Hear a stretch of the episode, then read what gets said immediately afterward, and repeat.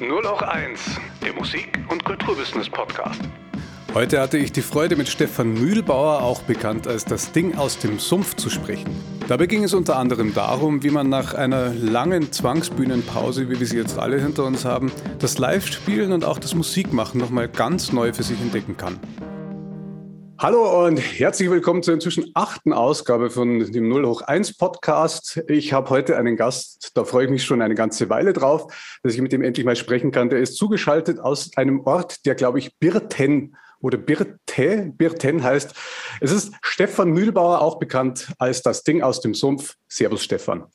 Servus Johannes, schön, dass ich da sein darf. Tatsächlich äh, habe ich all die Folgen gehört und äh, freue mich, habe mich schon gefreut, dass ich auch irgendwann darf. So.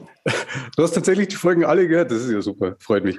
Ähm, ich ich finde es wunderschön, dass wir jetzt da mal die Zeit dazu gefunden haben. Wir sind uns ja lustigerweise letzten Dienstag komplett äh, zufällig über den Weg gelaufen, weil, weil du in Regensburg gespielt hast und ich war ganz zufällig da, oder was Montag ist, ist ja auch Pumpel. Und da meintest du, dass du eben dieses Wochenende weiter unterwegs bist. Du warst gestern in Braunschweig, da hat es viel geregnet, hat mir Instagram gesagt, und ähm, du bist heute in Birten. Wie ist denn das gerade so, das Live-Spielen für dich nach dieser langen, langen Pause? Ähm, also da gibt es sicher ein paar Punkte, die, die erwähnenswert sind. Ähm, zuallererst ist es tatsächlich äh, einfach sehr großartig. Ähm, also das erste Konzert war noch sehr rostig und das war auch so vom insgesamt sehr herausfordernd, aber dann hatte ich ziemlich schnell so dieses Gefühl eingestellt, das kennst du sicher auch, dieses, einfach dieses Bühnengefühl, diese, diese Energie, diese Lebendigkeit, die, die ich so tatsächlich an, keine, an keinem anderen Ort äh, der Welt bis jetzt gespürt habe. Und äh, die ist da.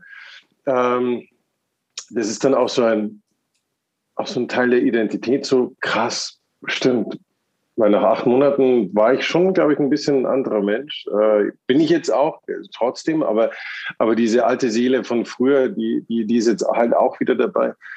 Ähm, so diese, was sehr interessant ist, wenn man durch Deutschland reist, jetzt gestern Braunschweig, heute Birten, morgen Koblenz, letzten Montag Regensburg, davor Landsberg, Ulm, so also äh, sehr viele Bundesländer, sehr viele Regeln. Ähm, es ist ja. strange und, und ich vergesse dann auch manchmal vor den Konzerten zu fragen, so was dürfen jetzt denn eigentlich die Leute, was dürfen sie nicht? Hm. Ähm, und dann, dann habe ich immer während dem Konzert ein bisschen Panik, so, so, so darf ich jetzt eigentlich zu sehr anschüren, weil, weil nicht, dass ich, dass ich die Leute hier zum, zum so, aber, aber ich habe jetzt Ehrlich. trotzdem, ja, trotzdem auch irgendwie die, die Erfahrung gemacht, dass auch wenn es Biergarten-Sessions sind und auch wenn die Leute sitzen, äh, ich meine, ich habe Musik nie nur gemacht zum, zum Tanzen, sondern auch zum Zuhören und zum Fühlen und die Leute hören zu, die sind da, die, die schätzen es krass wert, auch die Veranstalter.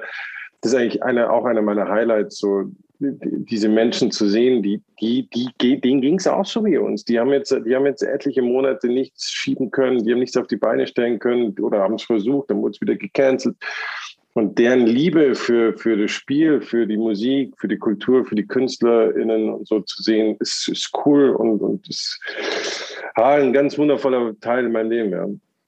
Freut mich, das so zu hören. Ähm, ich äh, ich finde es auf der einen Seite so herrlich bizarr, also wirklich zum Lachen, aber schön eigentlich, dass man jetzt einen Gig spielt und aufpassen muss, dass man die Meute nicht zu sehr begeistert, weil ansonsten tanzen die noch. Ähm, dass man sich solche Gedanken überhaupt machen muss, wer hätte das jemals gedacht? Ich ja, habe ich habe auch deswegen gefragt, weil du, ich, ich verfolge dich, also ich folge dir, sagen wir es mal eher so, äh, weniger stalker-technisch gesprochen. Ich folge dir auf Instagram und finde es immer ziemlich interessant, wie du da auch dir mh, quasi immer ein bisschen die Karten schauen lässt. Es gibt ja durchaus Leute in diesem Business, die haben da eine äh, gut ausgedachte Persona und die wird durchgezogen und das steht auch jedem frei, wie er das handhabt. Bei dir ist es so, ich habe den Eindruck, da, da dringen auch dann mal so Gedanken durch. Du lässt auch mal ein bisschen Platz für Zweifel. Du hast tatsächlich vor deinem ersten Gig jetzt geschrieben gehabt und das ist, da habe da hab ich äh, ganz große Ohren gekriegt, dass du auch gar nicht mehr so recht weißt, ob sich das jetzt richtig anfühlt für dich. Oh, das war krass. Ja. Und ich habe da sehr mitgefühlt. Ich habe da kurz drauf dann auch selber meine ersten Sachen wieder gespielt in diesem Jahr. Mir ging es mir ging's ähnlich, dass ich mich auf der einen Seite voll gefreut habe drauf und auf der anderen Seite bin ich mir ein bisschen vorgekommen wie, wie, wie, keine Ahnung, so in einem Kostüm von vor 15 Jahren. So als würde ich mich jetzt heute nochmal so als, als Mettler anziehen mit, mit Kutte und äh, irgendwie Springerstiefel und mir ein bisschen Wissen, das war ich mal so, das war voll meine Identität. Mhm. Aber irgendwie bin ich jetzt eigentlich woanders. Mal gucken, ob die Hose noch passt. So. Ja, hast du, hast du dann, hast du dann neue Songs gespielt oder, oder alte? das, das, das war für mich auch total interessant. So, die, passt der Anzug von früher bei welchen Songs so? Ich wollte nur neue Songs spielen, aber ich hatte das Problem, dass ich beim ersten Gig dann äh, spontan gefragt und also sehr deutlich gebeten wurde, doch ein kleines Akustikset zu spielen, wo ich nur die alten Sachen spielen konnte. Ähm, beim, beim zweiten Gig dann durfte ich neue Sachen spielen und da habe ich mich dann auch wirklich, wirklich wohl gefühlt. Da habe ich dann mm. für mich auch gemerkt, mm. so, okay, doch, ich kann es noch. Okay, doch, es fühlt sich immer noch großartig mm. an. Okay, doch, ja, äh, bitte mehr davon. Ähm, wenn man mhm. das mal ein Jahr lang nicht gemacht hat, ist das äh, schon, schon schön, finde ich. Bin ich, bin ich erleichtert. Und ich freue mich auch, dass es dir ganz genauso geht. Das sieht man dir auch an, äh, wenn du auf der Bühne bist, dass du da nicht fremdelst. Ich habe ein bisschen gefremdelt vorher am Anfang, sondern gedacht, oh Gott, was, was wird das jetzt? Ja, wo, wo, wobei, ich meine, du hast mich ja jetzt letzten Montag gesehen und da mhm. hatte ich jetzt schon, ich glaube, 15 Konzerte im Rücken in diesem Sommer. Da, es gab 15, also eine, okay eine Menge Möglichkeit, mich irgendwie einzugrooven und, und rauszufinden, was für mich cool ist und, und auch so diese, ich, ich, ich kenne es vom, vom Basketballspielen her, man hat so Automatismen, je mehr man trainiert, desto mehr Automatismen hat man und, und das Spiel wird langsamer und, und, und so ein bisschen war es da auch so. Das erste Konzert auf dem Tollwood Alter, ich sag's dir, das war der absolute Horror. Und, und Leute oh. sind danach zu mir äh, gekommen zum Merch oder zum, zum Labern und, und haben gesagt, also so richtig, also man hat ja schon angesehen, dass du eigentlich keinen Bock hattest. Oh, es, war es, war, es, war tatsächlich so, dass ich auch da, oh, war, das Wetter war schlecht, es waren ja. äh, dementsprechend wenig Leute da, dann alle krass verstreut und dann dann war ja auch noch die Geschichte mit, mit Ahmad, dass der fünf Tage vorher abgesagt ja. hatte und ich war, ich war eigentlich emotional ohnehin in einem ganz anderen State of Mind und so und, und dann, dann spielen wir da. Es war geil, weil, weil, weil ich stand mit meiner Frau auf der Bühne, die, die, die so einfach so geil auf der Bühne ist und, und dann auch mit, mit, äh, mit Jake, meinem früheren Techniker, der jetzt auch immer wieder dabei ist. So, also von daher war es cool, aber es war trotzdem so, zu der ganzen Unsicherheit und auch zu dem, was in den ganzen letzten Monaten passiert war, war es dann schon so ein, brauche ich das? Ist das wirklich so? Ja, und dann, dann, wenn man dann auch vor tausend Leuten in Köln spielt, dann, ja, dann wahrscheinlich ist es schon die Ego-Maschine, aber die geht halt dann an und dann ist es halt schon auch ja. geil. So. Ähm, und was ja. auch cool war, war, ich habe ich hab irgendwie durch die Sache von Ahmad ähm, wo ich der, mal ganz kurz einfügen muss, der Ahmad war der, mit dem du auf der Bühne meistens als Duopartner gespielt hast. Genau, das hat genau. sich jetzt getrennt und du hast jetzt einen neuen Duopartner, das ist äh, der Jake, mit dem du meistens spielst, aber jetzt gerade bist du ja alleine unterwegs, oder wie ist das? Genau, genau. Ich bin, ja. also die Idee war immer, weil, weil, ich bin ja das Ding aus dem Sumpf, dass ich viele Konzerte alleine spiele und aber halt größere, längere, da, mhm. dann nur mir alleine zuzugucken, da, da bin ich äh, ein bisschen fad so. Und da ist es halt zur Zeit cooler. Hm. Ähm, und, und was aber das ausgelöst hat, war, dass ich selbst meine, meine Akustikgitarre wieder viel mehr vertraut habe und, und mhm. dann jetzt einfach halt sau viel selbst auch auf der Gitarre spiele, auf der Bühne. Mhm. Und ähm, das klingt jetzt manchmal sogar auch so, dass es äh, also absichtlich ist, so äh, vom, vom Können her. Und das ist eigentlich, das, das war jetzt dann auch sehr geil in den Konzerten, dann so neue Aspekte, wie du auch gerade gesagt hast, zu deinen neuen Songs und auch wie, wie du, was du dafür vorbereitet hattest, dass sich das noch passender angefühlt hat und ähnlich ist es da. So. Also ein paar Songs passen gar nicht mehr, hm. ein paar Songs passen sehr gut. Ähm, und, und dann ist halt diese Gitarre neu dazu gekommen und irgendwie die Liebe für den, für den Augenblick, für das, was, was jetzt gerade passiert und die Freestyle dann auch jetzt viel mehr so. Mhm. Ähm, wir haben ja am Montag geredet, ein bisschen nach dem Konzert, und da hast du mal so in einem Nebensatz fallen lassen, dass für dich ja die Musik jetzt gerade eine andere Funktion und einen anderen Stellenwert hat als, sagen wir mal, vor eineinhalb Jahren. Ich weiß nicht, wie belastbar die Aussage ist, und ich, da wollte ich mal nachfragen, ob das was ist, was, wie sich das da verändert hat für dich jetzt. Ja, also vom Druck her zum Beispiel. Genau, also zwei Dinge, genau, ich glaube, zwei Dinge sind ganz, ganz entscheidend. Also erstens ähm, diese wirtschaftliche Not, Mhm. Ähm, also als ich vor zwei, äh, also als ich 2019 all in gegangen bin und mhm. nach der Promotion gesagt habe, so hey, jetzt ich will nicht weiter an der Uni bleiben, ich will nicht in ein Unternehmen gehen. Erstmal, ich will, ähm, ich will dieses Rap-Ding ausprobieren. Ich, ich mache das jetzt so lange und, und bin jetzt gut genug und, und, und, es gibt Leute, die es hören wollen. Jetzt let's try. Ähm, da war vom allerersten Moment dann ein irrsinniger Druck da, wirtschaftlich zu performen. So ähm, das Ding in kurzer Zeit hochzuziehen, damit mhm. ähm, damit es auch, äh, damit ich auch eine Familie davon ernähren kann, damit ich auch irgendwie äh, rechtfertigen kann, dass ich das mache, was ich mache, ähm, auch, auch meiner, meiner Frau, meinem, meinem Sohn gegenüber. So, und, und das ist weg, weil für den Künstler in meiner Größe war das ziemlich schnell so ein, okay, äh, also wegen der Kohle ist es jetzt nicht zu tun so. Ähm, ich meine, ich bin halt auch überwiegend aufs Live-Geschäft ausgerichtet gewesen. Das war das, was mich immer an der Musik besonders berührt hat, der, der Kontakt mhm. mit den Leuten, der Moment mit den Leuten. Mhm. So, wenn du, wenn du 20 statt 70 Konzerte spielst, ähm, mhm. dann ist das einfach finanziell eine ganz andere Nummer.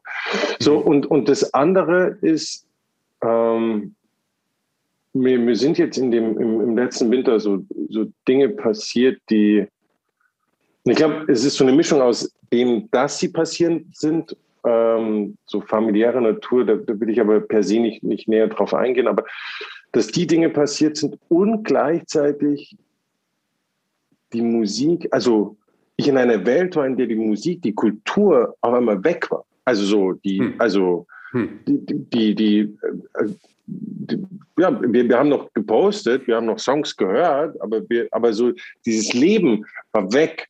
Und auf einmal habe ich gemerkt, okay, ich, ich, ich habe ja, lebe ja trotzdem weiter. Also Musik war früher für mich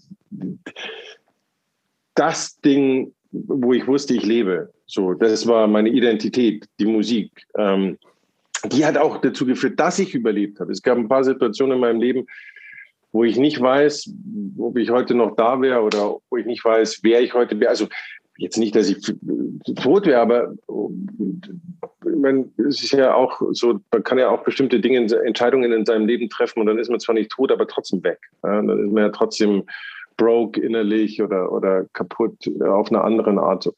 Und, und wenn die Musik nicht gewesen wäre, dann, dann wäre mir das safe passiert. So. Deswegen hatte die und hat die Musik eine wahnsinnig große Bedeutung für mich. Und aber auf einmal festzustellen, okay, die Musik kann auch diese Bedeutung haben, ohne dass ich den Menschen begegnen muss. Äh, also ohne diese Bestätigung auch vom Publikum und ohne, dass ich, dass ich mich selbst dauernd als Künstler wahrnehme, sondern mhm.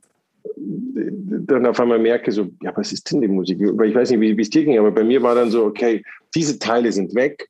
Was, was ist denn dann die Musik? Und dann war schon so ein paar Monate, ich dachte, eigentlich brauche ich die Musik. Also, keine Ahnung, ich glaube, das ist rum so. Und dann habe ich aber noch kurz das, und dann habe ich aber gemerkt, so, nee, da wollen ja trotzdem Geschichten erzählt werden.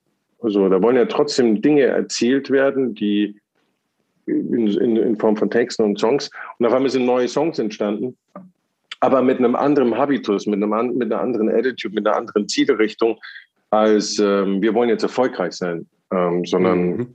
Das sind halt irgendwie Geschichten, die. Und dann war es eher wieder so wie vor, vor 15 Jahren, als ich Mucke gemacht habe, für mich halt so. Finde ich total interessant, weil ich kann das ja nachvollziehen. Ich habe das auch in meinem Umfeld ziemlich oft mitgekriegt, dass gerade Menschen, die sich da so richtig mal verlegt haben auf dieses Ding, die halt nicht ähm, einen Job haben und nebenbei als Hobby auch mal mit den Freunden gerne ein bisschen Mucke machen, sondern die halt wirklich ernsthaft jeden Tag an dem arbeiten. Für die ist das ja eine, also mindestens identitätsstiftend, ähm, was man da treibt. Und wenn einem dieses Ding dann auf einmal so entflieht, wer ist man denn dann eigentlich, wenn man das nicht mehr macht? wenn man das die ganze Zeit gemacht hat? Was bleibt dann eigentlich noch übrig, wenn man gerade auch bei mir auch äh, gewohnt war, so ein Ziel zu haben oder drei, einen drei, vier, fünf Jahresplan für das, was man jetzt investiert an Geld, an Zeit, an Nerven, äh, dass man dann vielleicht in einem Jahr dieses Projekt starten kann, in der Hoffnung, dass man dann bla, also diese ganzen langfristigen Geschichten, die Netzwerkarbeiten, die das Business halt einfach ausmachen. Und man baut sich da was auf und dann ist das auf einmal alles so Static Noise, so ist das weg. da ähm, war bei mir dann der Prozess lustigerweise, dass ich mich zurückgezogen habe auf das, was mir an der Sache schon immer am allermeisten gefallen hat, nämlich im Studio hocken und schrauben. Schrauben, schrauben, schrauben, schrauben. Und äh, das ist bei mir auch, also auf eine andere Art als bei dir jetzt, glaube ich, aber es ist bei mir auch jetzt heute so, dass ich wesentlich leichter Musik mache, ähm, aber mit viel mehr Bums.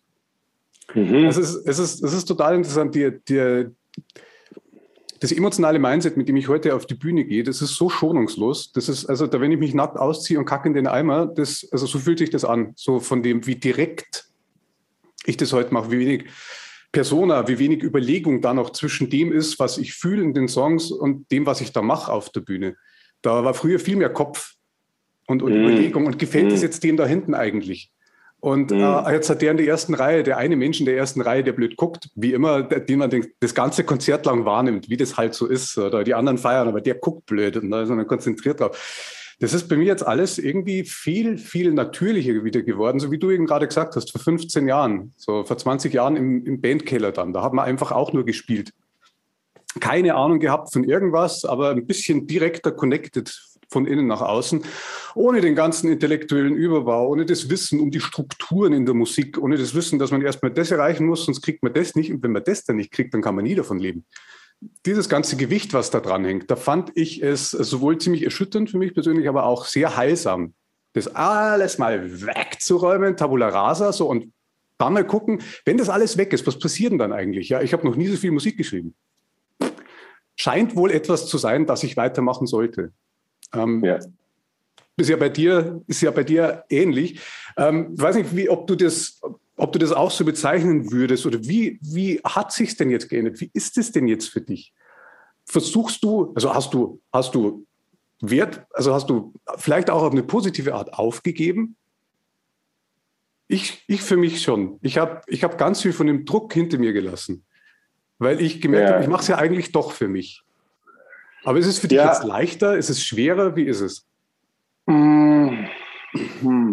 Also, ich glaube, ein, eine Sache, die ich noch ergänzen möchte, äh, zu dem, was du sagst, weil die vielleicht auch ein bisschen erklärt, was, was ich dazu gerade fühle, ist, dass durch das Wegfallen der oder Wegbrechen der Kultur oder der, der, der, der, der dass man die Kultur an die Beatmungsmaschine mhm. gelegt hat, so, so hier Geld ähm, und, und äh, geht halt nicht anders, müsst Ruhe sein, ähm, habe ich für mich die Frage nochmal neu gestellt, okay, was, was, was ist wirklich wichtig auf dieser Welt? Ja? Also so und, und ähm, die, das Schreiben von Musik ist, glaube ich, für einen selbst sehr wichtig, genauso wie das Tagebuch schreiben so und, und wer und, und musizieren ist toll. Also bin ich mit meinem Sohn musiziere, dann, dann, dann ist das mit das Beste so. Und als wir zu dritt, meine Frau, er und ich, ein bisschen gezockt habe, eher an der Melodika, sie am, am Glockenspiel, ich an der Gitarre, so, dann, mhm. dann, dann, dann hat Musik auf einmal sowas, wow, das, das, ähm, so, ähm, das ist, das, das ist Musik, das ist einmalig oder, oder auch wenn ich bestimmte Musik höre, sei es, sei es Bach, sei es, jetzt gerade höre ich von Madlib äh, Sound of the Ancestors, Sound of Ancestors, die habe ich mir bei, beim Achim in Regensburg im Plattenshop gekauft. Hm. Und, und das ist so geile Musik, dass einfach so, das ist, das ist, schöner kann ich mir gar nicht vorstellen, meine Zeit zu verbringen. Also ich kann, in, ich kann, ich kann in keinem Auto sitzen und, und, und ähnliches Glücksgefühl äh, empfinden. Ich kann nicht, mhm. ähm, ich kann mir gar nichts kaufen, was, was ein ähnliches Glücksgefühl äh, mhm. äh, bringt.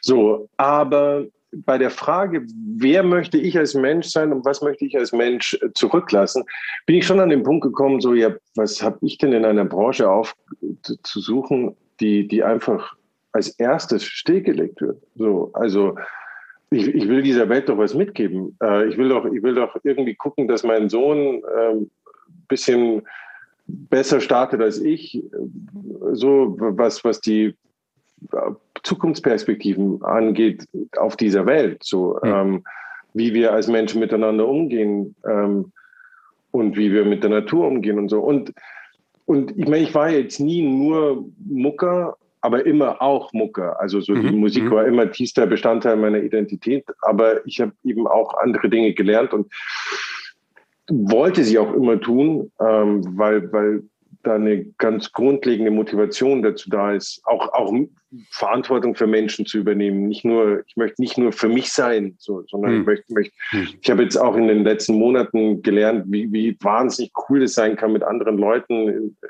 zusammenzuarbeiten in einem Büro, in einem Unternehmen, wie wir alle aneinander an, an einem Strick ziehen und versuchen, Probleme zu lösen. So, also, und wenn das dann noch fürs Richtige ist, da weiß was, so, dann ist das schon auch sehr wundervoll. So dass ich auch sagen würde, ich habe bestimmte Dinge, die sind mir so ein bisschen wurscht geworden. So, mhm. ähm, mhm. ob es jetzt mit der Mucke klappt oder nicht. Also ich werde trotzdem, also ich habe trotzdem das, die, dieses, diesen Ehrgeiz immer, also die Musik, die ich im Kopf habe, bestmöglich rüberzubringen. Und dadurch, dass ich mich dauernd damit beschäftige, verändert sich die Musik und wird sie vielleicht auch besser oder so. Aber dieser Druck, dass ich, dass ich vielleicht nicht war, nicht bin, wenn ich es nicht mhm. schaffe, der ist weg, weil ich gesehen habe, okay, es ist, es geht doch ohne. So. Ähm, Gerade was deine, deine Motivation hinter all dem, was du machst, angeht, habe ich vor kurzem noch, also eh am Montag, kurz bevor wir uns gesehen haben, einen, einen sehr ausführlichen und sehr interessanten Podcast gehört von dir im Uncle M Kaffeekränzchen, kann ich jedem nur ans Herz legen. Das war im. Shoutout an Uncle M, an Mirko, an die ganzen guten Leute. Auch Shoutout an Maniac, den gerade erwähnt hast, der diesen, den T-Rex-Plattenladen hat in Regensburg. Ähm, dieser Podcast war ja im Februar 2020. Das war pünktlich so ein, ein, ein letztes in der alten, naiven Weltsicht, die wir damals noch haben konnten, wie sich das alles gestaltet. Das ist total interessant. Das, also kann ich auch jedem, der jetzt gerade zuhört, nur ans Herz legen, das sich mal anzuhören. So kurz bevor es dann losging, da hatte man im Februar tatsächlich noch keine Ahnung. Das ist ja wahrscheinlich auch im Januar oder im Dezember vorher erst aufgenommen worden. Drum ähm, süß, wie da noch über die Musik gesprochen werden konnte, was damals noch Krass. wichtig war im Vergleich zu dem, was heute wichtig ist und wie wie, wie ernüchtert wir irgendwie aus diesem Autounfall irgendwie raussteigen und jeder pickt sich da noch so ein Stück Windschutzscheibe aus dem Auge und putzt sich ab und marschiert aber trotzdem weiter. Ähm, gerade weil ja das Musikbusiness ein Business ist. Ähm, das einfach Realitäten schafft, in denen man funktionieren muss und das Abhängigkeiten schafft, äh, auch finanzieller Natur, das Investitionen benötigt, die man vorher mal reinstecken muss, sonst hat man keine Platte. Und das alles miteinander wird ja in der heutigen Zeit entweder live verhandelt, du spielst irgendwo und kriegst da dann eine Gage, oder eben im Internet, im Stream. Wie ist denn deine Erfahrung von dem, was du zum Beispiel jetzt noch am Platten überhaupt umsetzt? Also du hast ja Vinyl dabei. Von dir hast du überhaupt noch CDs? Mhm. Ja, aber ich glaube, die sind abverkauft. Also die erste Charge ist abverkauft. Also ich habe zumindest keine mehr. Ähm, und ich glaube, im Online-Shop gibt es noch ein paar. Ähm, ja, Vinyl, Vinyl habe ich noch ein paar, ja. Ähm, meine Erfahrung ist jetzt so in den Bands, in denen ich äh, aktiv war und bei den Leuten um mich herum, dass man, wenn, dann sowieso alles nur noch live verkauft. Also so Verkauf ja. in einem, in, also äh, physikalischer Vertrieb äh, in einem Müller oder in einem Saturn, das ist äh, relevant. Also ja, findet nicht statt, sondern ja, dein, dein Lachen sagt alles. Ähm, abseits davon bleibt ja aber nur das, was heute noch da ist. Und das sind Streams und äh, Dinge, die halt an einer Brand, die man ist, mitwirken und mitarbeiten, wie Klicks bei einem YouTube-Video, an denen man aber eigentlich nichts verdient. Ich habe da so eine Theorie, nämlich, dass sich dadurch ein neues Künstlerprekariat herausbildet, das es vor zehn Jahren noch gar nicht geben hätte können. Also ich finde, als ich mich damals dazu entschieden habe, das zu machen, wusste ich, was mich erwartet. So, also hm. gab's, es gab keinen einzigen Moment, in dem ich mich darüber beschwert habe. Ich habe hm. mich auch nie beschwert, dass ich keine, keine staatliche Unterstützung bekommen habe in der Corona-Zeit. das ist halt mein, mein, mein, so, das ist so, ähm, und ich finde, das ist der Weg, den ich eingeschlagen habe. Und, und wenn ich Geld haben hätte wollen, dann hätte ich bei der Deutschen Bank angeheuert. Fuck it, so. Also, mhm. äh, oder, oder in der, in der Family gearbeitet. Also, ich wusste, das, das, das ist ein harter, harter Weg. Ähm, und das, was du alles gesagt hast, ich, ich verstehe das, so ich kann das auch alles nachvollziehen. Aber mir hat da Shoutout an Mirko Gläser von Uncle M, Mirko wirklich die, die, die Augen geöffnet, weil der hat bei Bayonne, äh, diesem, diesem äh, Spitzenförderprogramm vom, vom Bayerischen Verband für, für Popmusik, in dem ich jetzt etliche Jahre sein durfte, danke, danke dafür.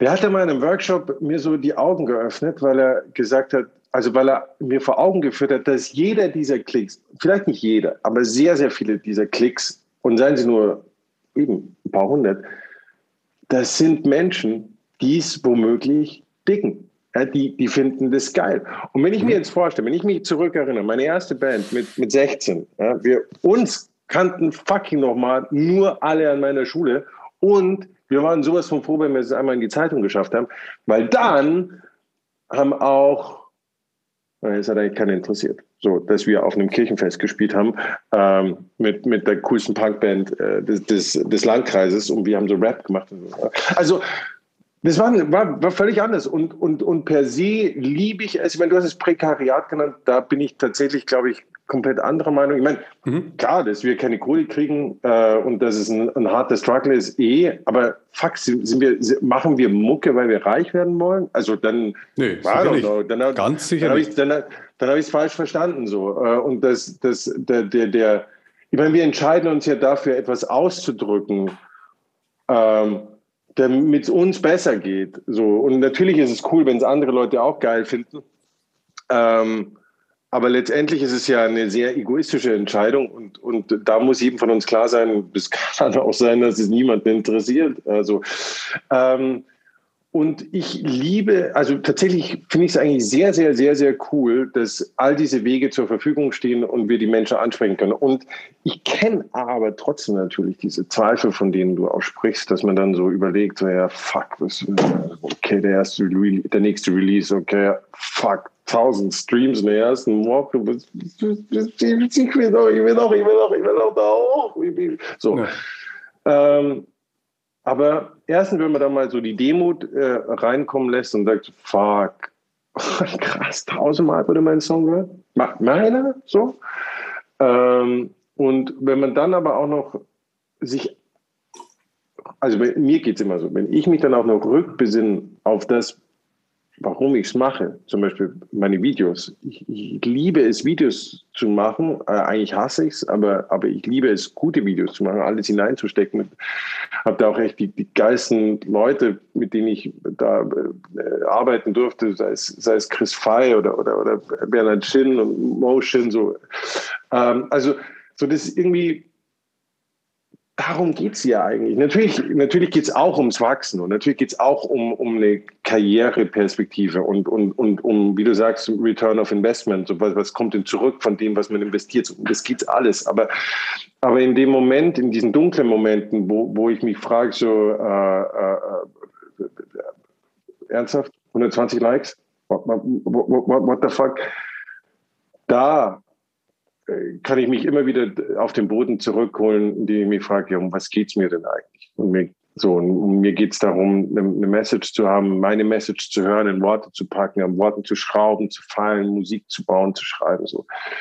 Ähm, und dann ist eigentlich, dann, dann wird daraus ein Schuh so für mich. Finde ich schön, weil das nämlich genau das ist, wo wir vorher auch darüber geredet haben. So diese, diese Rückbesinnung auf das Wesentliche, die stattgefunden hat, dadurch, dass es einem mhm. erstmal so weggenommen worden ist gefühlt hm. im letzten Jahr. Und dann fängt man es jetzt wieder an, aber fängt es halt quasi nochmal von vorne an. So ein bisschen wieder mit mehr Naivität, als man im Hustle selber sich aufrechterhalten kann. Und mhm. kommt dann wieder dazu zurück, warum man es eigentlich macht. Das ist ja das Wichtige und das Schöne dabei, dass man das im Blick behält. Und, und ich finde auch, also tatsächlich so dieses, ähm, ich habe gerade am Anfang, also, ein, also so gerade das erste Jahr, irrsinnig karrieristisch gedacht. So. Und ähm, also so, wie, wie du sagst, so, ich muss das machen, dann passiert das. Ich muss das erreichen, dann passiert das. Und, und so. Und Weil es ist so an alle, die es hören, äh, man kann in Musik Karriere machen mit, wenn man sich an bestimmte Regeln hält. Manchmal klappt es trotzdem nicht und manchmal klappt es auch ohne so, aber, aber mhm. man kann schon mit einem gewissen Handwerk auf einen gewissen Punkt kommen so und ähm, trotzdem habe ich dann eben, also jetzt zum Beispiel, wenn ich Musikern begegne, ähm, bin ich einfach nur saufroh, die zu sehen. So mhm. vor einem Jahr war eher in meinem Kopf so, was bringen die mir? Hm. So, so kaputt. Das ist, ist aber hm. so. Also da konnte ich, da kann ich, da kann ich leider nicht, äh, so, so offen muss ich da sein, hm. dass ich da nicht die Erdung hatte. Und jetzt habe ich die Erdung und, und äh, jetzt ist die da plötzlich und, und ich treffe die Leute und denke, fuck, was für ein Blessing, was für ein Segen, diesen Leuten hier zu begegnen, mit denen zu sprechen, deren, deren Hassel mitzubekommen, zu sehen, dass wir irgendwie ein Club sind, dass wir das, das auch deren Songs zu hören oder auch so, auch ich höre Musik, glaube ich, wieder ein bisschen anders. Wenn ich jetzt Musik höre von, von, von Leuten, die, die ich kenne oder, oder wo ich weiß, so, okay, wir sind auf einem ähnlichen Level und so, dann der Wettbewerb ist ja immer da, natürlich so. Man guckt immer auf die anderen so auch. Und man will auch die outperformen, so. Also manchmal so, bestimmte Leute. Und, und jetzt ist es aber so, dass ich mich einfach nur auf, auf saukrass freue, dass die Leute einen guten Song rausbringen und dass das, dass das fetzt und, und oder, oder, oder dass da Feeling drin ist. Und auf der anderen Seite bin ich aber dann auch manchmal total enttäuscht, wenn dieses Feeling nicht da ist. Weil ich mir denke, so, ah ja, du hast im letzten Monat sicher andere Dinge äh, äh, erlebt. Warum jetzt so ein Song? So. Aber das ist mhm. dann wieder was anderes. Ja. Mhm, mh, mh. Ähm, du sprichst jetzt da eben durchaus diesen, also dieses Netzwerk, auch unter den Musikern, das es da gibt, das ist ja wirklich, das ist eine der wunderschönsten Sachen, auch für mich heute, mm. das wieder, wieder zu merken, wie alle eigentlich noch da sind. Und jeder ist total froh, wieder irgendwo spielen ja. zu können. Und wenn man heute, das, ist, das, das unterschreibe ich voll, wenn ich heute bei einem Konzert bin und laufe da dann mit einem Musiker über den Weg, der da gerade gespielt hat, mm. zufällig, das hat so was anderes, das ist so was Dankbares, mit dem man da aufeinander zurennt und sagt, ach Gott, Schön, schön, dich spielen zu sehen. Du lebst noch. Wie schön ist das denn? Ähm, diese, diese Rückbesinnung auf das, auf das Kommunale an dem Ganzen, das finde ich auch, finde ich auch wunderschön. In der Schule war das ja auch noch so. Und heute gerade so dieses, die Wahrnehmung, die ich von dir habe zum Beispiel, das ist jetzt, dass du ähm, ein Solokünstler bist. Doch, du hast auf der Bühne jemanden dabei, einen Sidekick, der, der mitmacht. Ähm, ich wollte ich aber jetzt auch mal fragen, gibt es da denn Strukturen außenrum bei dir? Hast du zum Beispiel, sagen wir mal, ein Booking? Hast du ein Management? Hast du einen Verlag? Hast du ein Label? Gibt es sowas bei dir eigentlich? Oder bist du wirklich da eine Ein-Mann, ein Ein-Mann-Unternehmen? Nee, also ich war, war ein Ein-Mann-Unternehmen bis, bis ähm, Mitte 2019. Und dann, ähm, aber wobei, das stimmt überhaupt, überhaupt nicht. Äh, sorry, also so wirtschaftlich gesehen war ich, war ich ein, ein, ein jetzt regnet es da draußen, echt ziemlich geil. Warte mal, ich zeig dir mal so. Wirtin, Wirtin, Wirtin. Wir, wir, wir, sind heute aus dem Nightliner ausgestiegen und es war irgendwie so, äh, äh, Wohnsiedlung? Wo, äh, hä? naja, ähm, aber zurück zu deiner Frage. Also Wirtschaftlich war ich lange Zeit eine, eine One-Man-Show, habe hab mich selbst gebucht, äh, gebucht und so und ähm, auch, auch selbst vertrieben letztendlich, äh, äh auch die, die ganze Press, Presse und so äh, koordiniert, die Plattenpresse oder CD-Pressung damals. Ähm, musikalisch war ich immer Teil von der großartigsten Family, die oder oder die die ich habe. So, also außer meiner Frau und meinem Sohn natürlich, aber Johannes, äh, Benne und auch Ahmad waren, waren für mich, ähm, die haben mir musikalisch die Möglichkeiten gegeben, die, äh, meine, meine, meine Ideen, meine Vision, meine Songs in, in Wirklichkeit zu bringen. Die sind, magst, magst die, du mal ganz kurz für die Leute, die die, die, die nicht genau kennen, mal die Namen ganz sagen und kurz einordnen, wer das genau, ist? Genau, also der, der, der erste ist Johannes Schlump, ähm, a.k.a. Cop Dicky, äh, a.k.a. einer von Dong Kong, von den beiden von Dong Kong. Ähm, meines Erachtens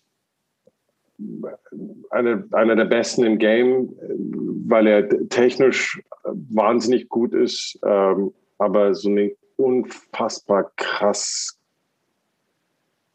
eigene Farbe hat. So. Mhm. Ähm, und, und wir haben uns, und weil das Herz am, am rechten Fleck sitzt, also wirklich so ist krass. So. Und äh, wir haben uns bei, der, bei, beim ersten Album kennengelernt. Ahmad und ich haben die Songs geschrieben. Äh, Ahmad die Gitarre äh, und die Demos gebaut und ich äh, die, die Texte dazu. Und wir, wir haben bei den Texten angefangen. Das war total geil, weil hm. ich habe dann so über einen Klick von, keine Ahnung, 91 BPM, dann meinen Text eingerappt und er hat dann dazu die Gitarre gespielt und so. Und so sind okay. die Songs entstanden vom, vom ersten Album. Das war also echt ein ziemlich cooler Ansatz. Und Johannes, äh, Johannes Schlumpf hat dann die, die Drums dazu gemacht und so ein bisschen die, die, die Produktion angedickt. Hm. Und daraus ist dann ähm, mehr geworden, weil ich dann immer mehr mit Johannes gemacht habe, immer hm. weniger mit, mit Ahmad. Und dann kam noch Benne dazu, Benedikt Meile. Benedikt Meile ist, würde ich sagen, einer der, der allerbesten Mischer, die es in Deutschland gibt. So. Und weil er aber so krass ist, reicht ihm das noch nicht, äh, sondern er produziert mittlerweile und er, der, der entwickelt sich in einem Tempo, das also es, ist so.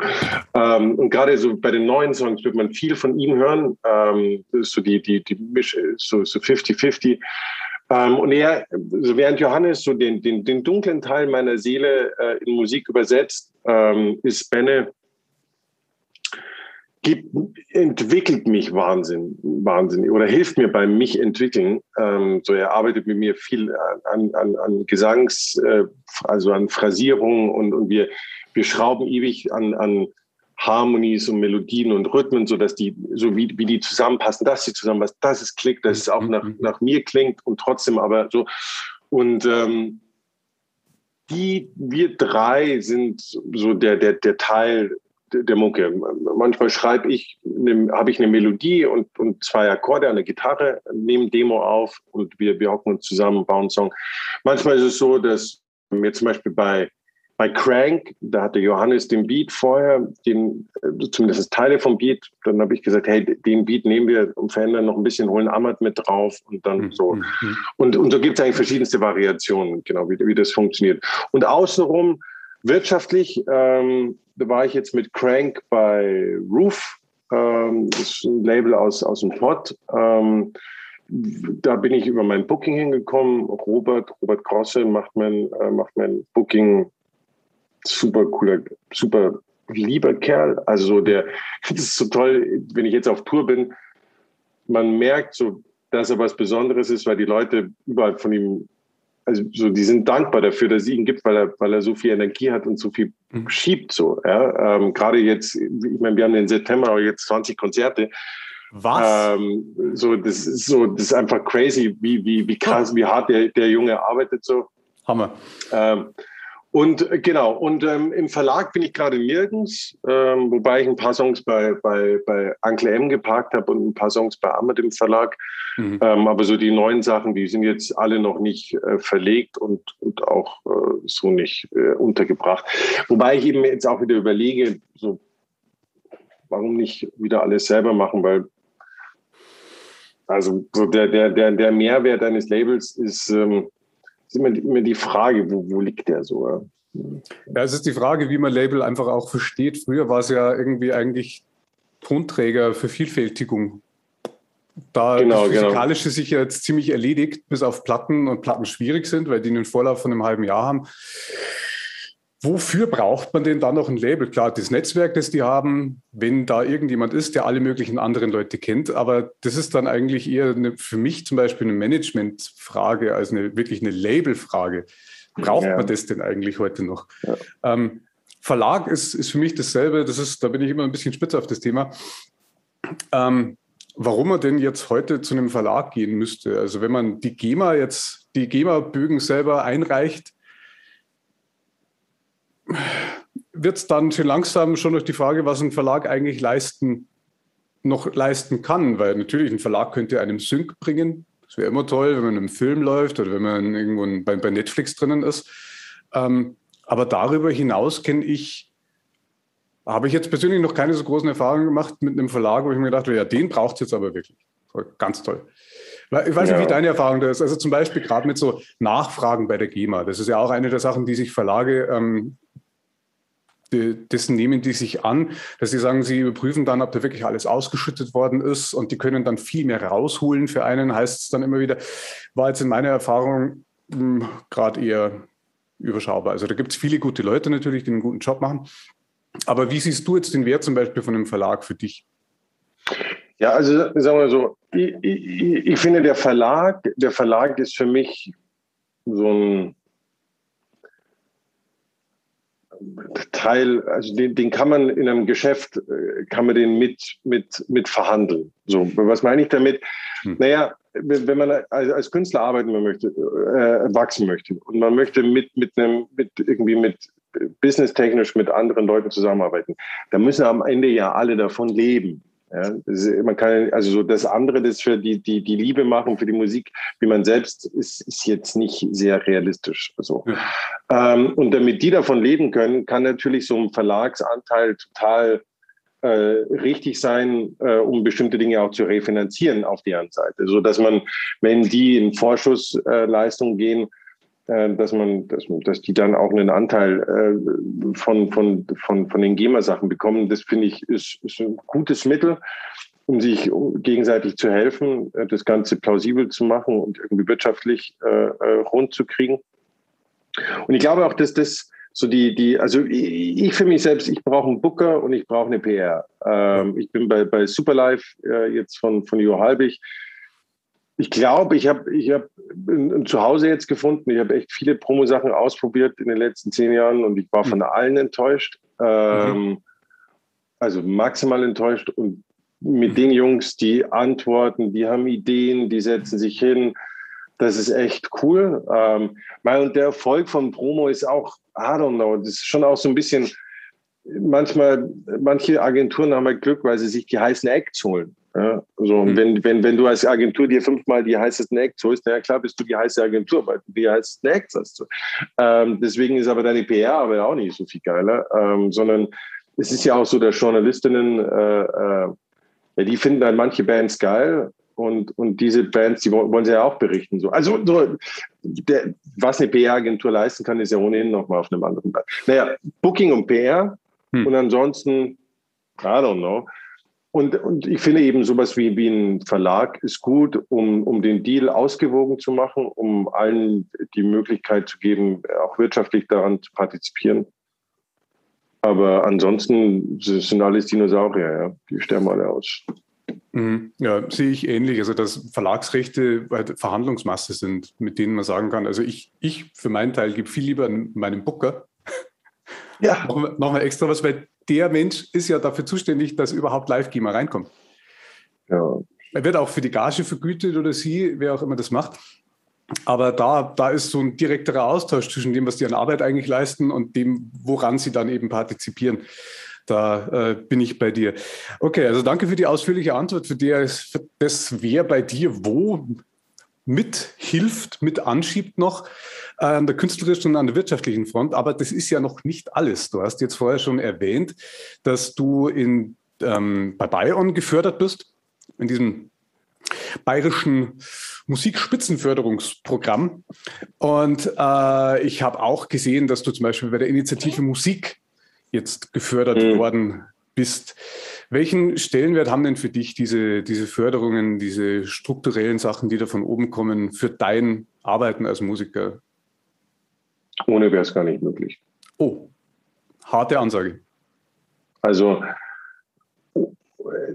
auf diesem Level zu ballern, wie es ich jetzt äh, im letzten Jahr gemacht habe, ähm, mit, mit weißer Vinyl, mit wunderschönen Videos, das wäre ohne Förderung überhaupt gar nicht möglich. Also einfach straight up nicht. Auch, auch jetzt die meisten Touren, die spiele, werden finanziell, also jetzt, jetzt geht schon, aber ähm, wenn ich so an 2019 denke, 2019, hätte ich da die Förderung nicht bekommen, keine Ahnung, ich glaube, ich hätte bei echt bei einer Menge Konzerte eher rot geschrieben, weil du, du hast mhm. die Fahrtkosten, dann brauchst du noch Übernachtung und dann bist du noch ein super kleiner Eck, den überhaupt niemand kennt. Das heißt, du kriegst gar nichts, du kannst ja überhaupt nichts fahren, du bist einfach nur froh, dass du zerspielst, weil mhm. du, du hast ja vorher erzählt, so mein Instagram Marke und so, meine Strategie war, okay, ich spiele einmal irgendwo, die wissen dann, okay, krass, der liefert, den wollen wir im nächsten Jahr nochmal haben, aber in einer größeren Venue mit einer anderen Band zusammen und boom. So, und genau das ist ja auch passiert, bis dann alle Konzerte wegfielen. Ähm, da war ja was. Da war ja was. Ähm, so, und so, so, so würde ich das sehen. Also Förderung, also erstens diese Leute, die die machen, einfach krass. So klar werden die dafür bezahlt, aber die lieben Musik. So, mhm. die, die lieben Musik und davon mhm. trifft man ohnehin nicht so viele. Ähm, dann, wie, wie oft die mir auch geholfen haben, so wenn ich irgendwie Connections, Netzwerk, so Mensch, hey, kennst du da jemanden? Ja, klar, probier mal da. Nicht, dass es dann unbedingt was geworden ist, aber so mhm. wirklich eine große Bereitschaft ähm, und auch so eine, so eine Identifikation mit den KünstlerInnen. Ähm, mhm. Das finde ich sehr, sehr schön. Und Initiative Musik ist einfach, finde ich, ein Programm, also schade, dass ich äh, vorher, vor Corona gefördert worden bin. das äh, wäre finanziell eine ganz andere Nummer geworden. So. Da muss ich ganz kurz, Ganz kurz einhaken, äh, für die, die das vielleicht nicht so am Schirm haben, dass die Initiative Musik einen Haufen Geld gekriegt hat von der Frau Grütters, äh, Neustadt Kultur, und die dann einen ganz anderen Verteilungsschlüssel auf einmal hatten. Und anstatt, dass man 60 Prozent selber zahlen muss und kriegt 40 Prozent rausgefördert, hatten die dann zwischendrin eine Runde, wo es 90-10 war. Das heißt, man musste 1000 Euro reinstecken, um 9000 Euro rauszukriegen. Da wollte ich jetzt noch fragen, in welche Runde du denn da drin warst. Das war vor ja, Corona war, noch. Ich, war vor Corona, ja. Also ich hätte, ich hätte mir definitiv eine, eine Aufnahmesession auf den Malediven gegönnt, wenn es anders gekommen wäre, weil weniger Corona? Äh, besserer Strand. Aber ähm, trotzdem, trotzdem, die, die, ja. die, das Wissen, dass du bestimmte Kosten einfach decken kannst und dadurch investieren, du so, du, du weißt, die Platte ist gepresst Du weißt, die, die Videos sind finanziert. Und du weißt, okay, du, du musst, du musst 60 Prozent selber reinstecken. Und 60 Prozent von einem großen Projekt ist eine Menge Kohle, aber du weißt, du hast die Basis. Wenn du jetzt also an deinem, also so, ich liebe meine Songs und, und glaube natürlich auch, dass die sich verkaufen, so dann, dann weißt du, okay, ich spiele, da kriege ich Gage, da kann ich meine Mucke davon zahlen, meinen Techniker davon bezahlen, da kommen Platteneinnahmen, mhm. äh, da kommt GEMA rein auf einmal wird da finanziell ein Schuh draus. Ja? Mhm. Ähm, und und die, die Förderung ist da schon ein, ein, irrsinniger Teil, insbesondere jetzt bei Musik, die ich mache. Also ich mache jetzt nicht Musik, die super Mainstream, äh, also für den Mainstream konzipiert ist, beziehungsweise auch nicht vom Mainstream gemocht wird.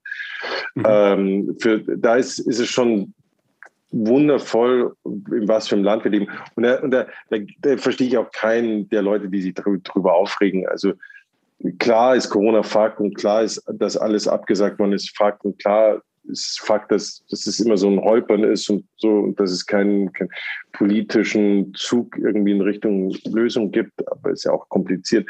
Aber was hier möglich gemacht wird auf einer breiten Ebene, dass Bands ihren Shit entwickeln können, dass die sich trauen können, dass die professionalisiert werden, keine Ahnung, das gibt es in keinem anderen Land, glaube ich. Ähm, ja. Das ist schon krass, sehr gut. Das, ja, das fühle ich mit. Ja, finde ich interessant. Also ich verstehe nämlich äh, auch, also gerade sowas wie die Initiative Musik, das ist heute ein Labelersatz. Das, das füllt das auf, was äh, an Strukturen weggebrochen ist, ähm, die es halt vor 10, 15 Jahren noch gab, die eben auch alle verhungert sind. Also das heißt auch alle, die, die ziemlich an diesem Umbruch ins Streaming rüber und an den wegbrechenden Einnahmen, die die jetzt äh, hatten, ist ja ganz viel von der Label-Landschaft ist ja weg heute. Und da ist es gut, das ist großartig, dass es sowas wie die Initiative gibt, die da nachhilft. Das ist auch ähm, absolut priceless, dass es sowas wie Bion gibt, weil die da nachhelfen, auch und gerade in diesen schwierigen Zeiten ähm, noch was Neues zu machen und dran zu bleiben und überhaupt so ähm, ein Hebel, ohne den es nicht geht habe ich den Eindruck. Also das fühle ich, wie du das ja, selber sagst, ohne das geht es gar nicht eigentlich.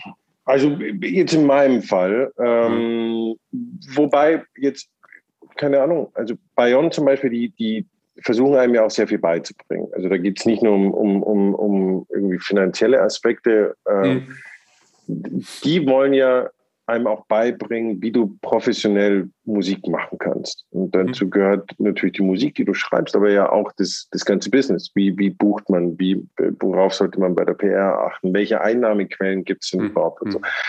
Ähm, und ich, da habe ich, also habe ich sehr, sehr viel gelernt. Ähm, mhm. Und ohne das wär, wär, wären ganz viele andere Dinge nicht möglich gewesen. So. Also absolut, ähm, das ist straight up geil. Ja.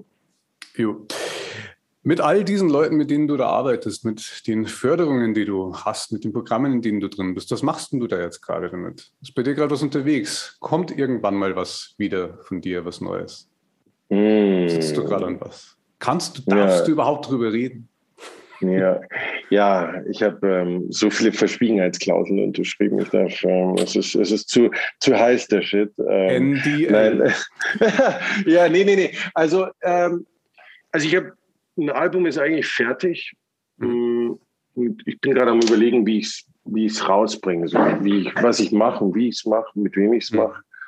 Ähm, aber an sich gibt es neue Songs. Es hätte auch schon, wenn nicht bestimmte unglückliche Dinge passiert wären, also so unglücklich im Sinne von, ich dachte, du hast den Schlüssel. Nee, ich habe nee, ich dachte, du hast den Schlüssel. Ja, aber scheiße, jetzt ist der Schlüssel drin und wir draußen. Äh, also wenn, wenn nicht solche Dinge passiert wären, dann wäre auch schon neue Musik rausgekommen. Ähm, aber mhm. jetzt im, im September ist es soweit.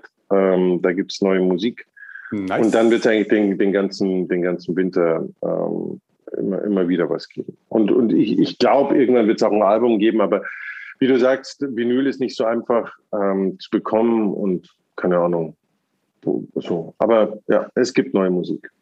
Schön, da freuen wir uns schon alle drauf. Wird ja wohl auch noch eine Weile dauern, bis man das alles wieder mal gebührlich betouren kann. Auch. Also ich würde jetzt nicht drauf wetten, im Februar eine Tour anzusetzen.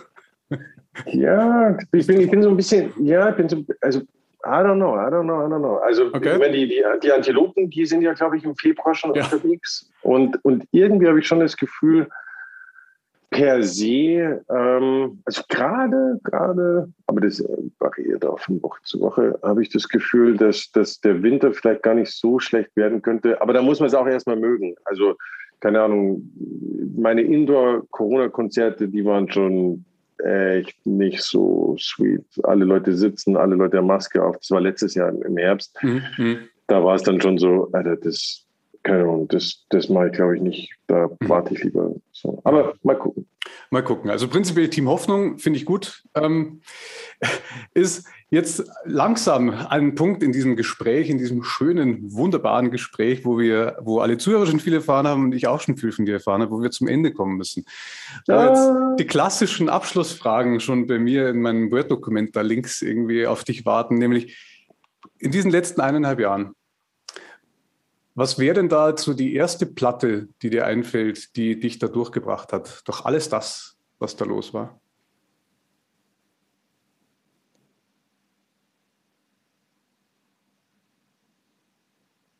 Ich glaube, das war das ähm, Nick Cave Solo-Konzert im oh. Alexander Palace. Oh, Deep Shit. ah, okay, okay. Ja, trauriger. Ja, ja, nee, nee, genau. Also das fand ich war, war, das war in sehr, sehr vielen Momenten sehr, sehr gut, dieses Album zu hören. An zweiter Stelle Schmidt. Schmidt ist äh, meine Entdeckung der letzten Wochen. Also deswegen kann ich nicht sagen in den letzten eineinhalb Jahren, weil ich den noch gar nicht so lange kenne. In, in, aber, in der Zeit, ja. Also bei, bei Taximann war ich am Anfang noch ein bisschen skeptisch, weil ich mir gedacht habe, du, was soll der ganze Autotune? Ich weiß, du kannst singen. Ähm, spätestens bei, ähm, bei, bei Poseidon war ich gehuckt und, und sterbe. Also diese Nummer, da gibt es eine Live-Performance auf Instagram, auf seinem Kanal, das ist, das ist ach, holy fucking shit. Also da, da kommt was. Da ist schon was und da kommt was. Ähm, führt mich direkt zur nächsten Frage. Was, was wäre so der, der oder die aufstrebende Künstlerin im Moment, die vielleicht nicht alle anderen am Schirm haben, die du aber mitgekriegt hast, weil du fleißig aktiv bist in der deutschen Musikerinnen-Szene? Gäbe es da einen Geheimtipp ja. von dir? Also, also, mein Schmidt ist jetzt tatsächlich scheinbar immer noch ein Geheimtipp, aber also Schmidt finde ich so krass. Ja. Im bayerischen Kabarett würde ich sagen, seit vor drei Wochen oder so habe ich mit ihr gespielt. Ich glaube ja fest an die Novak, dass die äh, langsam aber sicher kapiert, dass sie im, im Kabarett eine, eine, richtig harte Nummer werden kann. Ähm, aber ja, so musikalisch, also tatsächlich so aufstrebend, ganz neu und, und richtig, richtig krass finde ich, äh, finde ich Schmidt. Ähm, ja. ja. alle mal auschecken. Mein Tipp wäre Poseidon. Weiß nicht, was da deine Nummer wäre, wo du sagst, das muss jeder jetzt mal hören. Ich bin keiner, keiner von den Quarterbacks. War oh ja. jetzt die, die, oh ja, die, die, also so, was der da mit dem Vocoder macht, ey, da, das da, da, da, da permanent Pipi in den Augen. Wirklich, da, da, ich, ich habe ich hab bei Gift, als ich Gift gehört habe, habe ich mir schon gedacht, oh ja. das war kurz, nach, kurz nachdem ich eine neue Single fertig gemacht habe. oh shit. Alter, ich, warum mache ich denn überhaupt Musik? Wenn denn, also, so, das ah, ist schön. So. Aber es ist ganz, ganz wundervoll und ich hoffe, dass er, dass er, dass er möglichst viel rausbringt, damit ich sehr, sehr viel von ihm hören kann. Da scheint ja auch eine ziemliche Maschine im Hintergrund mitzuballern. Also das ist ja auch kein ja. unbeschriebenes Blatt, dieser Schmidt. Der macht ja schon lange Musik. Der war ja früher der Chefsänger von Rakete und äh, also der weiß ja wirklich, was er macht und auch das Team außenrum offensichtlich. Bei dem, wenn man da zuguckt, wie die releasen, welche Strategie die haben, was wann kommt, welchen Vorlauf das das jetzt schon wieder hat, da weiß man, das ist erst der Anfang. Die ballern jetzt mal ein Jahr lang raus, bis jeder mitgekriegt hat, dass es den gibt. Also da werden wir, im nächsten Jahr ist das kein Geheimtipp mehr. Ähm, damit sind wir bei der letzten Frage angelangt, lieber Stefan. Und zwar, ähm, da das Ganze, worum es mir in diesem Podcast geht, immer die Frage auch ist, wie, wie macht man sich hier so seine eigene Nische in diesem Business? Wie macht man sich da drin gemütlich? Welche verschiedenen Lebensentwürfe gibt es da? Wie wäre das jetzt, wenn du heute in Birten dein Konzert spielst. Und da kommt dann nachher ein, ein, eine 16-jährige aus Birten hin, die dich vorher noch nie gehört hat, noch nie gesehen. Und die sagt dann, Wahnsinn, ich hatte jetzt eine Erleuchtung, ich mache selber schon seit so und so vielen Jahren jetzt Musik und jetzt, seit ich dich gesehen habe, habe ich richtig Bock, ich will das durchziehen. Ich mache das jetzt groß. Lieber Stefan, sag mir mal bitte, was ich machen muss. Was ist so im Kern des, was du einem jungen Künstler oder einer jungen Künstlerin an die Hand geben würdest, die es schaffen will, in diesem Business sich mal ein bisschen Namen zu machen? Worum geht's? Hm. Also ich würde ihr auf jeden Fall sagen, mach so viel Musik du kannst. Ähm, schreibe, schreibe, schreibe komponier, komponier, komponier, probier aus, hab keine Angst. Ähm, alles, alles ist lernbar. Ähm, ich bin leider aufgewachsen mit der Haltung, dass ich nichts lernen kann. Ich weiß nicht, wie das kam, aber ich dachte, bis ich 21 bin oder bis, bis, ich, bis ich 20 war, dass ich dass ich nichts lernen kann. Ich bin, dass ich einfach zu dumm bin, um etwas zu lernen. Also egal, was ich, es gab, ich hatte, ich hatte nie den, den Reflex, mir etwas beizubringen oder mir eine Frage zu stellen und eine Antwort darauf zu finden, sondern ich hatte immer den Reflex, die, meine Freundin zu fragen, ob die es mir machen können oder erklären können. So, und es war, mhm. ich hatte, ich hatte, ich, ich hatte nie gedacht, dass ich etwas lernen kann, dass ich so. Ich habe ich hab auch nichts gekonnt. Ich konnte Basketball spielen, ich konnte rauchen, ich konnte trinken, ich konnte kiffen. Ich konnte meine Finger von härteren Sachen lassen. Ähm, und ich konnte auf der Bühne schreien wie ein Wahnsinniger und konnte sehr viel heiser sein. Ähm, so. Mehr konnte ich nicht. Und dann habe ich aber festgestellt, so, fuck, alles kann man lernen. Also, also alles. So, ich, ich, ich, ich konnte Noten lesen, dann auf einmal konnte ich Klavier spielen. Dann, okay, Gitarre spielen nicht so richtig so, aber äh, auf einmal konnte ich Arien singen. What the fuck? Im nächsten Moment, rechnen kann ich nicht, rechnen kann ich nicht. Oh, ich kann rechnen. Ich kann mathematische Modelle, die super krass aussehen, die kann ich nicht. So, auf einmal kann ich sie. Also alles ist machbar und das würde ich der 16-jährigen äh, Dame auf jeden Fall sagen, dass sie, dass sie bitte so, so viel wie möglich lernen soll und sie beibringen soll auf YouTube, den Leuten folgen soll, die, die, die sie geil findet, die sie spannend findet, sich einfach in alles hineinzustürzen und dass sie keine Hemmungen haben sollte, die Leute, die sie bewundert, anzuschreiben. Okay, wenn sie eine Adele bewundert, ist es vielleicht ein bisschen tricky, dass die ihr antwortet, aber ansonsten habe ich die, die, die, die, die Feststellung gemacht, dass, dass, dass jeder hier total gerne Knowledge äh, teilt, dass jeder gerne auch hilft und, und dass jeder gerne mit tollen Leuten arbeitet und ähm, oder, oder Potenzial weiterentwickelt so. Und ähm, das ist, also mit all denen, mit denen ich zusammenarbeite, klar, ich bin schon auch mit Leuten in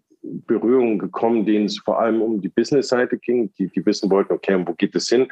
Aber die meisten, mit denen ich arbeite, vielleicht liegt es auch daran, dass ich mit, aber so, die meisten, mit denen ich arbeite, die, die, die finden es geil, wenn jemand begeistert an etwas schraubt, bis es, bis es brennt, so. Und, äh, das würde ich der 16-Jährigen sagen. Und ähm, ganz so karrieristisch, so in, im Sinne von, hm, hm, hm, hm, welcher Schritt wann, würde ich sagen, welche Schule?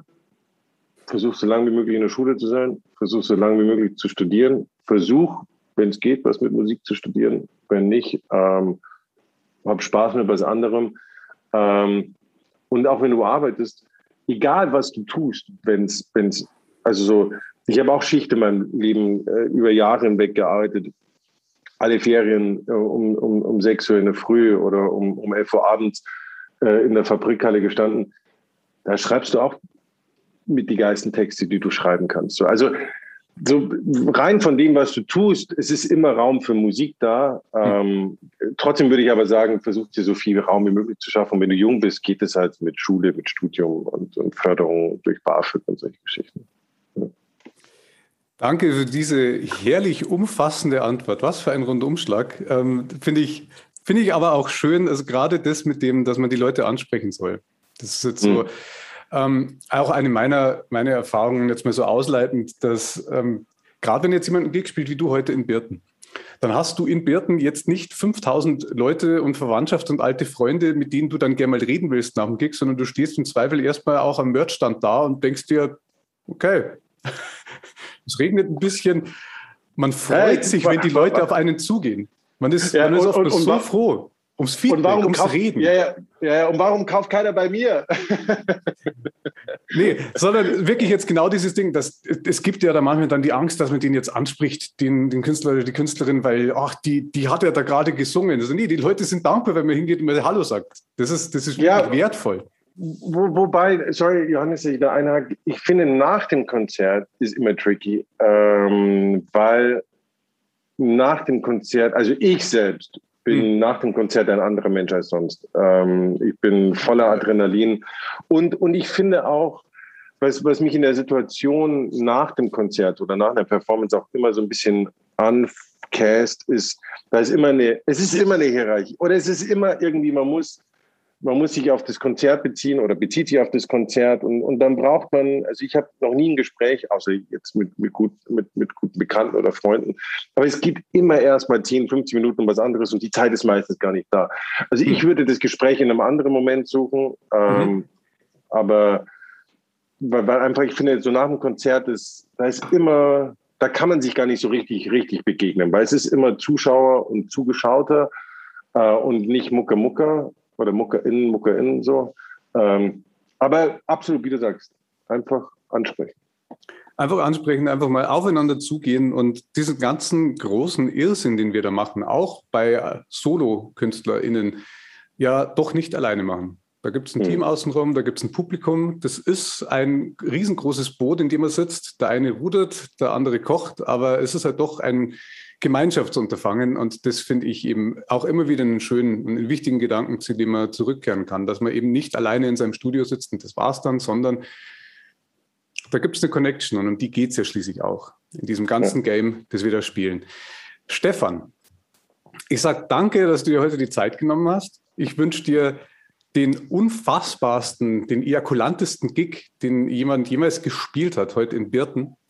Möge das Na, Wetter mithalten. Heben wir, heben wir den bitte auf, heben wir den bitte auf, aber Birten wird trotzdem geil. Birten wird, Birten wird bestimmt großartig. Ähm, ich wünsche dir ganz viel Spaß dabei. Ich bin gespannt, was du im September rausbringst. Ähm, wir werden es erfahren, wenn wir dir folgen. Du schickst mir nachher noch hoffentlich ein paar Links, die ich dann in die Liner Notes, in die Show Notes noch reintun kann, dass man auch rausfindet, was du eigentlich, wo man dir folgen kann und was du da so treibst. Und damit sage ich Danke auch an alle, die zugehört haben und äh, wünsche dir noch viel Spaß beim Gig und allen anderen viel Spaß in ihrem Leben. Bleibt gesund und Servus beieinander. Johannes, vielen Dank. Alles Gute. Das war die achte Folge von 0 auch 1, der Musik- und Kulturbusiness Podcast. Hinten raus noch was ganz tagesaktuelles. Leute, seid so lieb und geht wählen. Tut euch und allen anderen den Gefallen, lest die Wahlprogramme, guckt euch an, was die alle wirklich mit euch und uns vorhaben und dann geht raus und macht euer Kreuzchen, wenn ihr das nicht eh schon gemacht habt. Ansonsten wünsche ich euch einen entspannten Herbst. Bussi, Baba und bis zum nächsten Mal.